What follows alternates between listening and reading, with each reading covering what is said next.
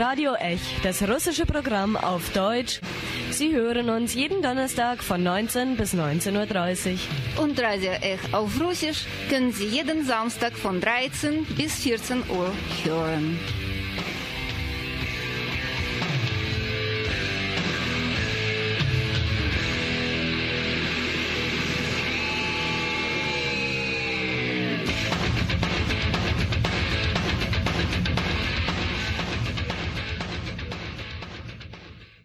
Guten Abend, liebe Radiohörerinnen und Radiohörer. Im Studio ist Dimitri und ich begrüße Sie zur nächsten Sendung von Radio Echt, dem russischen Radio von Radio Dreieckland. Im Studio ist mit mir Natalia Kopcha, die in Freiburg und in Moskau zu einem sehr interessanten Thema promoviert, das für heute eine tatsächlich große Bedeutung hat. Und zwar geht es um die konservative Revolution, also gerade um das, was heute die neue Rechte genannt wird, und ihre Kontakte mit Russland, also ihre schon früh, vor 100 Jahren fast schon äh, heraufgekommene äh, Begeisterung für Russland. Ich begrüße dich, Natascha. Hallo. Hallo, Dima. Danke für deine Vorstellung. Äh, ja, guten Abend. Einer der, ja, heute würde man sagen, Mitbegründer der sogenannten neuen Rechten. Damals war es noch die Idee der kon äh, konservativen Revolution. Das war der Herr Arthur Möller van den Bruck, ein ja extravaganter Deutscher zu der Zeit, äh, der sich aus irgendeinem Grund dann eher äh, für Frankreich entschieden hat, weil Deutschland irgendwie verkommen schien und äh, der sich dann auch für Dostoevsky interessiert hat und dort so eine Art, ja, ein neues Euro Europa der Völker, würde man heute fast schon sagen, von Russland und Deutschland begründet, sich erträumte. Ja, genau. Aber zunächst äh, muss man vielleicht den Begriff die konservative Revolution verdeutlichen und erklären, definieren. Zum ersten äh, Mal als äh, Begriff in der Geschichtswissenschaft wurde die konservative Revolution von dem Publizisten äh, Armin Mohler äh, verwendet. Ähm, er schrieb äh, darüber, dass es eine intellektuelle Bewegung in Deutschland war, die sich äh, in 20 Jahren in der Weimarer Republik entwickelte. Und äh, zu dieser Bewegung gehörten solche bekannte Namen wie zum Beispiel äh, Thomas Mann, Hugo von Hofmannsthal, Edgar Jung, Karl Schmidt, Ernst und Friedrich Georg Junger, das sind alle bekannte Personen. Und natürlich Möller van den Bruck als Geist äh, dieser Bewegung. Also man ähm. muss dann sagen, das ist quasi ein intellektueller Armin Mohler, der dann in den 50er Jahren, also kurz nach dem Zweiten Weltkrieg, noch unter der Besatzung sozusagen, versucht er schon diese konservativen Ideen, die letztlich im Dritten Reich ja Verwendung fanden, wieder in, in Mainstream zu holen, indem man einfach sagt, ja, das ist jetzt nicht das Dritte Reich, das ist vielmehr eine konservative Revolution, das ist etwas völlig anderes, das ist etwas vollkommen Akzeptables. Wir trennen uns einfach mal vom Dritten Reich, von den Nazis und machen etwas, etwas völlig anderes, was aber irgendwie verdammt ähnlich aussieht. Ja, das, du hast recht. Armin Mohler wollte die ganz verschiedenen unterschiedlichen Gedanken der Weimarer Republik irgendwie zu strukturieren und äh, darzustellen, wie man aber doch äh, zum Dritten Reich äh, gekommen war. Äh, durch diese intellektuellen Bewegungen und Ideen, äh, die einfach über die Ästhetik sprachen, über die Philosophie, über die Kunst, aber doch, es gab natürlich die politischen Ideen als Kern äh, dieser Bewegung, die konservative Revolution. Also die Revolution als solche gab es natürlich gar nicht in der Weimarer Republik, aber mh, mm, das war eine sozusagen Alternative. Also quasi eine, eine Art ja, Revolution von rechts im Sinne von, es muss alles back to the roots kommen, aber eben durch den Weg nach vorne. Also wir zerstören jetzt sozusagen die verkommene moderne Welt von heute, damit wir zurückkehren können. Äh, ja, das war äh, schon äh, vor dem Ersten Weltkrieg. Also das war die Zeit des äh, sogenannten äh, Kulturpessimismus, als man mit dem Westen, also Frankreich und England, unzufrieden war mit den liberalen Ideen. Man suchte nach etwas Neues und zugleich nach etwas äh, Alten. Konservative Revolution spiegelt dieses Konzept wieder. Also man möchte sozusagen zurückkehren zu etwas archaischem, mythischen, mythenumwobenen, sozusagen dem echten Kern, den man sich da so hin, hinein interpretiert in die eigene Denkweise. Und es ist natürlich dann nicht besonders überraschend, wenn man sich für Archaik interessiert, dass man natürlich nach Osten schaut und Russland findet, dieses Land, das immer schon für einen Europäer als barbarisch und zurückgeblieben galt und ja auch für die Russen selbst, wenn sie sich mit dem, mit dem Westen verglichen, eigentlich bis heute noch tun.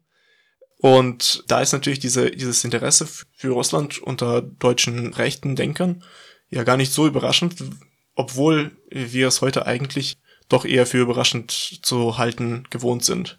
Geheimnisvolle russische Seele als Mythos. Genau, je, ja. je mehr du dich für geheimnisvolle und ge äh, mythenumwobene Sachen interessierst, desto näher kommt dir Russland. Mhm. Insofern muss man wirklich sagen, dass es ist, heute ähm, sehen wir zwar diese Nähe der neuen Rechten, der AfD und alle anderen ähm, neuen Rechten, sowohl in Deutschland als auch äh, im Rest Europas, und äh, es scheint uns sehr überraschend zu sein, aber letztlich hat es das schon mal gegeben und es sollte uns eigentlich nicht wirklich überraschen. Diese eurasische Denkweise, wie sie heute von Kreml und seinen Ideologen vertreten wird, die hat es schon mal gegeben und die wurde anscheinend dann doch von Deutschen entworfen. Oder mitentworfen, kann man sagen. Ja, das stimmt. Und ich will noch dazu sagen, dass äh, in Russland äh, solche Ideen weiter sich entwickeln. Also es geht äh, vor allem um äh, Nowe Евразийство. Es ist neuer Eurasiatum. Es ist Alexander Dugin, ein Ideologe der Neu-Eurasien. Und er proklamiert die äh, neue Alternative für Russland, also Rückkehr auf was äh, Altes, Archaisches, aber mit neuen Mitteln sozusagen. Genau. Das ist eine Ideologie.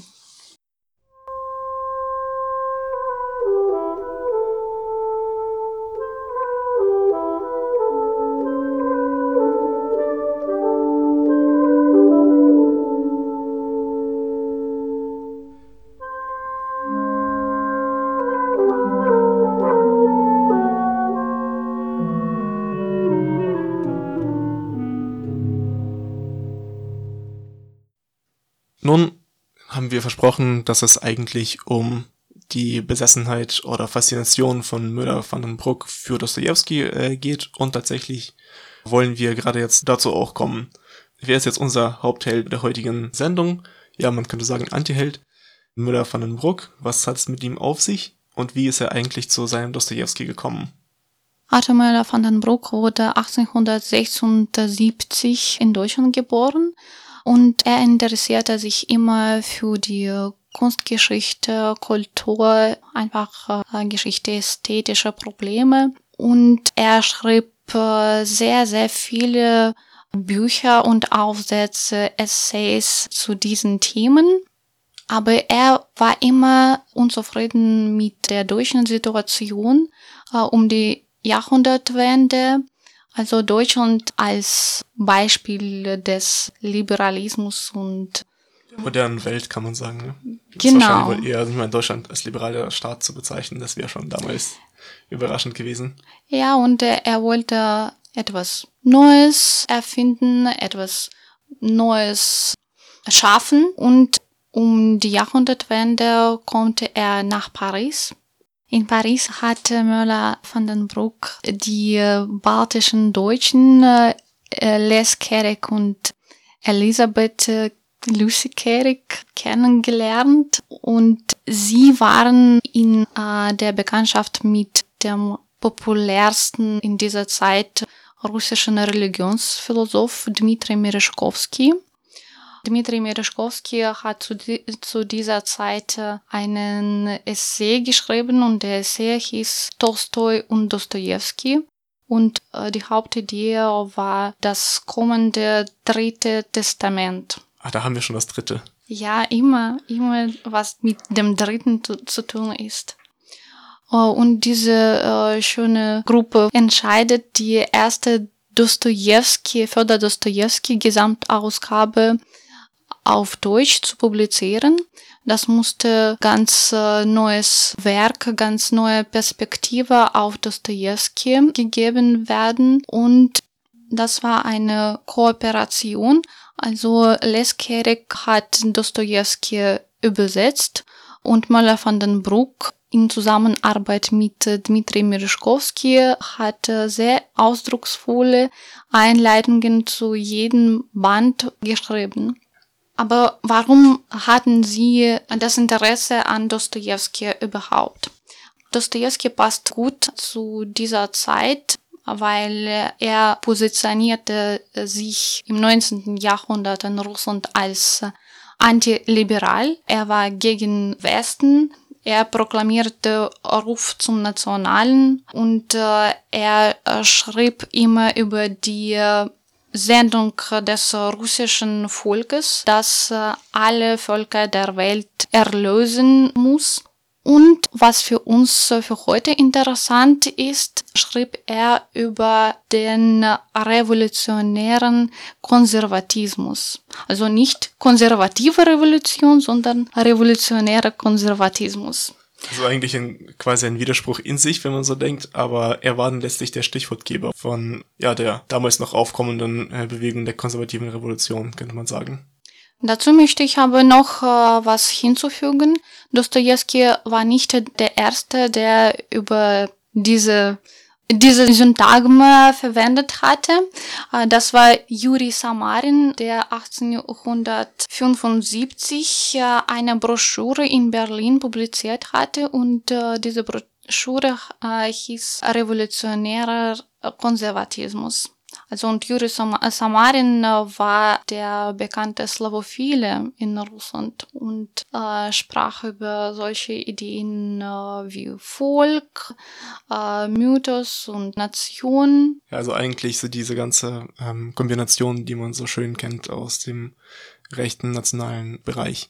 Ja, und vielleicht müssen wir ein Zitat geben aus Dostoevsky. In diesem Zusammenhang also 1876 schrieb Dostoevsky, Zitat, wir sind die Revolutionäre sozusagen nach irgendwelcher eigener Notwendigkeit, sozusagen eben aus dem Konservatismus. Aber er meinte damit immer noch die Russen, oder? Ja, natürlich. Also er meinte damit nicht irgendeine Art internationale, sondern rechte internationale, sondern tatsächlich erst einmal die russische Nation oder das russische Volk. Dostoevsky war ein sozusagen äh, in seinen politischen Schriften war er ein äh, Nationalist und er proklamierte immer diese konservativen äh, Ideen und vor allem byzantische Ideen. Er sprach darüber, dass Konstantinopel Russland gehören muss. Also eigentlich nichts Neues jetzt in der Ideengeschichte Russlands. Ja, nichts Neues, aber wir kennen äh, Dostoevsky-Figur als Mensch, der alle Menschen in der Welt liebt und alle vereinigen will. Aber als Publizist zeigt er sich also genau, neu. Genau, genau ja. das Gegenteil sozusagen. Ja, Liebe zu, zur Welt, ja, Vereinigung von allen, aber unter unserer Führung. Genau. Aber eine so. sehr, sehr autoritäre Vereinigung sozusagen und sehr autoritäre Liebe. Und diese Ideen äh, haben äh, Möller van den Bruck sehr, sehr begeistert auf diese Gesamtausgabe. Ja, und dann braucht er letztlich nur seine äh, weiteren Begeisterten äh, für Dostoevsky, um das wieder, äh, nicht wieder, um das überhaupt herauszubringen, die Übersetzung von Dostoevsky. Und er ist quasi so, so die leitende Hand dahinter, kann man sagen. Jein, also in seinen Einleitungen zur Gesamtausgabe Dostoevsky hat er versucht, die russische Seele und das russische Wesen darzustellen durch Dostoevsky und zugleich ohne Dostoevsky. Also Dostoevsky als sozusagen Geist, äh, er existierte immer in möllerischen Texten, aber Möller schrieb seine Einleitungen nicht über das Werk Dostoevsky, sondern über Russland, über die Ostorientierung. Es geht äh, darum, dass Russland ein Vorbild für Deutschland sein kann und Russland vor allem Sibirien als ein möglicher Raum für ein neues äh, deutsch-russisches Volk. Also von Sibirien ging Möller van den Bruck davon aus, dass Dostoevsky in Sibirien verbannt wurde und dort laut Möller van den Bruck hat er das echte russische Wesen begriffen und das ist das Wichtigste.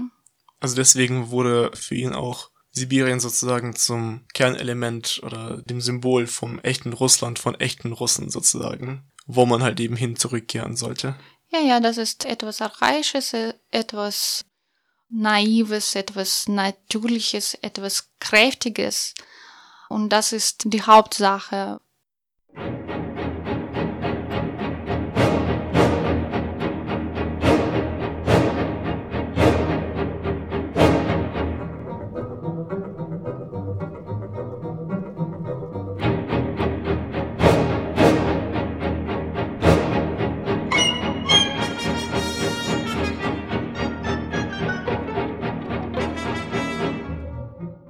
Um es nochmal zu rekapitulieren, vor dem Ersten Weltkrieg ist Vandenbruck in, in Paris, also wirklich in diesem Nest des Liberalismus, der modernen Welt, des verhassten Frankreichs und fängt an, eine Ausgabe von Dostoevsky, eine Gesamtausgabe von Dostoevsky auf Deutsch in die Wege zu leiten und herauszugeben. Und nun, äh, was macht aber ein echter deutscher Nationalist, wenn der Erste Weltkrieg ausbricht? Er kann doch nicht in Frankreich bleiben. Ja, in dieser Atmosphäre des Ersten Weltkrieges kommt er nach Deutschland wieder als Freiwilliger und nimmt an dem Krieg teil, aber äh, wegen seiner immer wiederholenden äh, Melancholie konnte er nicht als Soldat eingesetzt werden. Ja, und er wurde nach Berlin äh, versetzt aber er arbeitet immer mit Dostojewskis äh, Nachlass und arbeitet äh, mit äh, dieser Dostojewski Gesamtausgabe und schreibt wieder die Einleitungen zu Dostojewski. Also dieselben Einleitungen, die weniger von Dostojewski selbst handeln oder von seinem Werk, sondern vielmehr von einem imaginierten, archaischen Russland.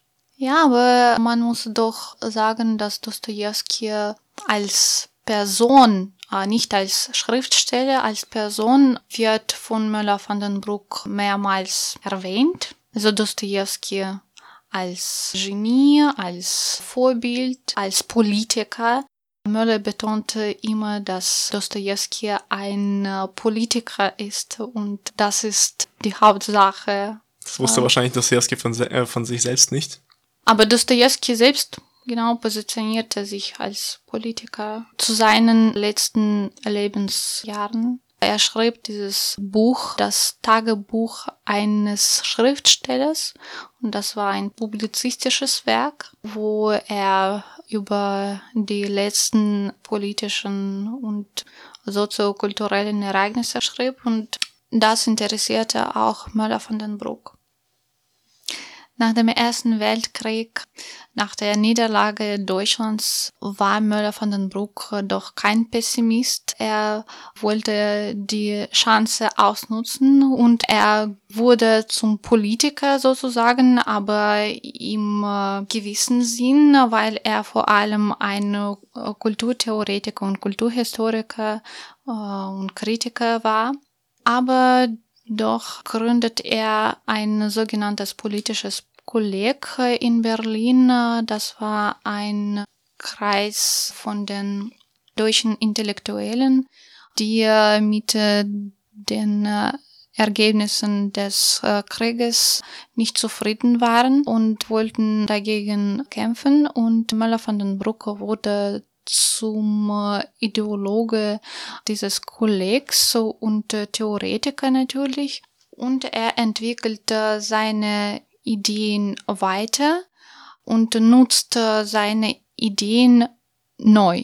So schreibt er wieder über Fyodor Dostoevsky, aber schon äh, mit dem neuen Wortschatz. Zum Beispiel, äh, wir sehen keine russische Seele, keine russische Mystik äh, mehr, sondern wir sehen den Nihilismus, den Sozialismus, den Imperialismus und äh, vor allem natürlich die Revolution, die konservative Revolution als äh, Mittel, als Basis für das kommende Dritte Reich. Und 1923 verfasste Möller van den Bruck äh, sein äh, Hauptwerk, seine Grundarbeit unter dem Titel Das Dritte Reich.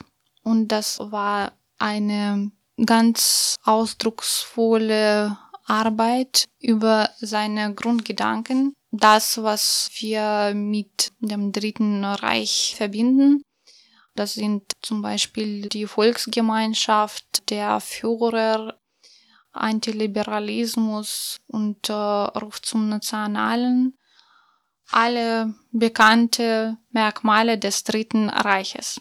Adolf Hitler wurde von den Ideen Möller van den Brucks sehr begeistert und einmal kommt Hitler nach Berlin, um Möller van den Bruck in seinem politischen Kolleg zu besuchen und spricht mit ihm. Und nach diesem Gespräch meinte Möller van den Bruck, das Zitat, dieser Kerl hat gar nichts verstanden, was ich meine. Das ist eigentlich ja sehr oft vorkommendes Problem von allen möglichen Denkern und Philosophen, dass sie meinen, sobald man mit, mit ihnen nicht ganz einverstanden ist, sobald man ihre Ideen etwas anders versteht, dass man gar nichts verstanden hat. Natürlich. Wir wissen das schon, aber Möller van den Bruck wollte auf der politischen Szene bleiben, aber konnte doch nicht. Und er verstand das, dass er die politischen Diskussionen nicht führen kann. Er hat nur seine Idee und nichts mehr, nur die also, Proklamation sozusagen. Ja. Und 1925 hat er sich umgebracht. Wir wissen dann halt eben, dass ja, Adolf Hitler dann zwar ähnliche Ideen vertrat und all diese Stichwörtchen auch übernommen hat, aber dann doch leider ein Mann der Politik war und seine Niederlagen dann nicht als Grund zum Selbstmord begriffen hat. Sehr schade. Schade, dass er seinem großen Vorbild Müller von den Bruck nicht gefolgt ist. Aber ja, so ist halt die, die Geschichte gewesen. Ja, ich muss sagen, die Zeit ist mittlerweile fast rum. Und ich bedanke mich nochmal bei Natascha, dass wir heute über die Anfänge der neuen Rechten, mit der wir heute leider zu viel zu tun haben, sprechen konnten. Und dass Russland oder die Begeisterung für Russland schon damals eine doch gewichtige Rolle gespielt hat. Vielen Dank dafür. Danke für die Einladung. Und ich verabschiede mich für, für heute. Wir hören uns in einem Monat und Radio Echo auf Deutsch hören Sie wie immer auch schon in einer Woche, wie immer am Donnerstag um 7 Uhr. Auf Wiederhören.